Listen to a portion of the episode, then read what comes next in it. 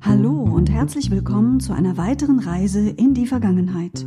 Heute nimmt ein neuer Tag seinen Lauf. 24 Stunden voller ungeahnter Ereignisse.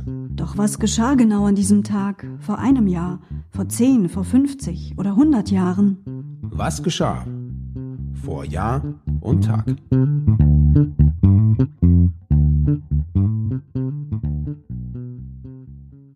Heute ist Mittwoch, der 9. Dezember 2020. Hallo Anna. Hallo Sebastian. Vor einem Jahr. Heute vor einem Jahr verhängte die WADA, die Welt-Anti-Doping-Agentur, eine Vierjahressperre gegen Russland. Dabei ging es um manipulierte Daten. Damit durfte Russland nicht an den Olympischen Spielen und Weltmeisterschaften teilnehmen.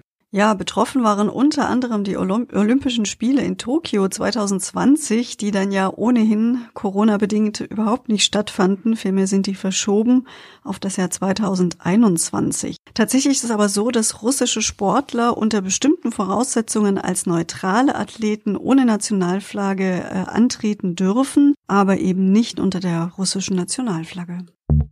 Vor zehn Jahren.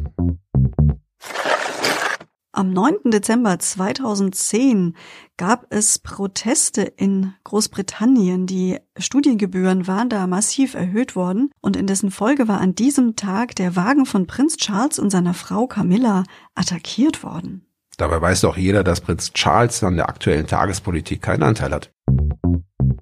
Und heute vor zehn Jahren wurde in Paris Estland als 34. Mitgliedsstaat der Organisation für wirtschaftliche Zusammenarbeit und Entwicklung aufgenommen.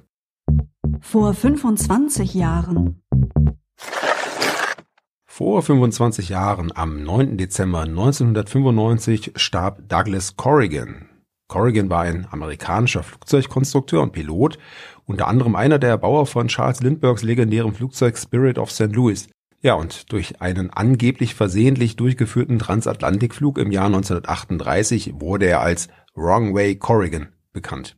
Genau, ob es sich dabei wirklich um einen Wrong Way Corrigan handelt oder ob das ein absichtlicher Protest war, wurde nie richtig aufgeklärt. Fakt ist, dass er am 17. Juli 38 von Long Beach nach New York fliegen sollte und er aber versehentlich offenbar Richtung Europa flog und dann 28 Stunden später auf dem Flughafen in Dublin ankam. Er hat dann später behauptet, das sei ein Navigationsfehler gewesen, das war nämlich ein ungenehmigter Transatlantikflug. Diese Darstellung ist aber jetzt in der historischen Sicht nicht sehr glaubhaft, weil er bereits verschiedene technische Änderungen an seinem Flugzeug vorgenommen hatte, die notwendig waren, um einem Transatlantikflug standzuhalten. Er hatte außerdem in den Jahren 35 bis 37 mehrmals versucht, eine Genehmigung für einen Non-Stop-Flug nach Europa zu erhalten. Das ist ihm nie ermöglicht worden und deswegen gehen Fachleute eigentlich davon aus, dass sein angeblicher Navigationsfehler eine Art absichtlicher Protest war, um seinen Traum eben zu erfüllen. Vor 50 Jahren. Am 9. Dezember 1970 ist Anna Gavalda geboren. Anna Gavalda ist eine französische Schriftstellerin und Journalistin und zumindest in Frankreich keine ganz unbekannte. Allein dort beträgt ihre Gesamtauflage der erschienenen Bücher 5 Millionen. Anna, kennst du sie?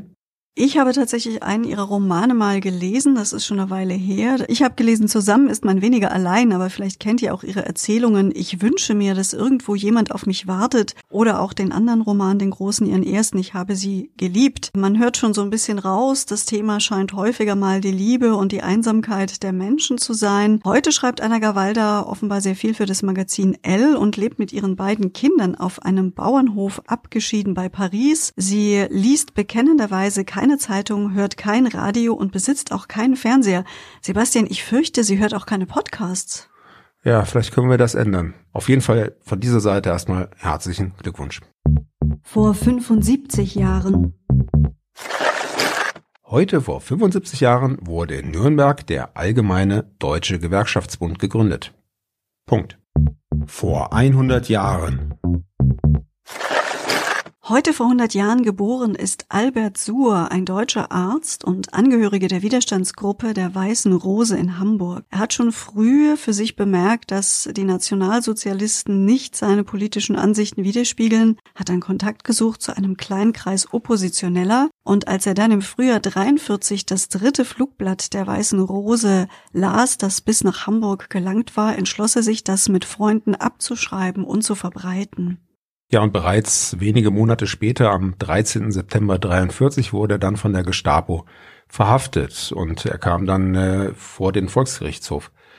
Ja, schließlich dann, großer Zeitsprung nach dem Zweiten Weltkrieg, praktizierte Suhr weiter als Arzt, lebte in Hamburg und starb dann im Juli 1996 mit 75 Jahren. Was werden wohl die Fakten sein, die wir euch heute in einem Jahr über diesen Tag heute berichten? Ich bin gespannt und ich starte jetzt frohgemut in einen neuen Tag. Freue mich, wenn ihr morgen wieder mit dabei seid. Tschüss, sagen Anna und Sebastian. Der Podcast vor Jahr und Tag erscheint täglich neu. Produktion Tonbild Schau. Dr. Anna Kugli und Sebastian Seibel GBR. Mit uns können Sie sich hören und sehen lassen.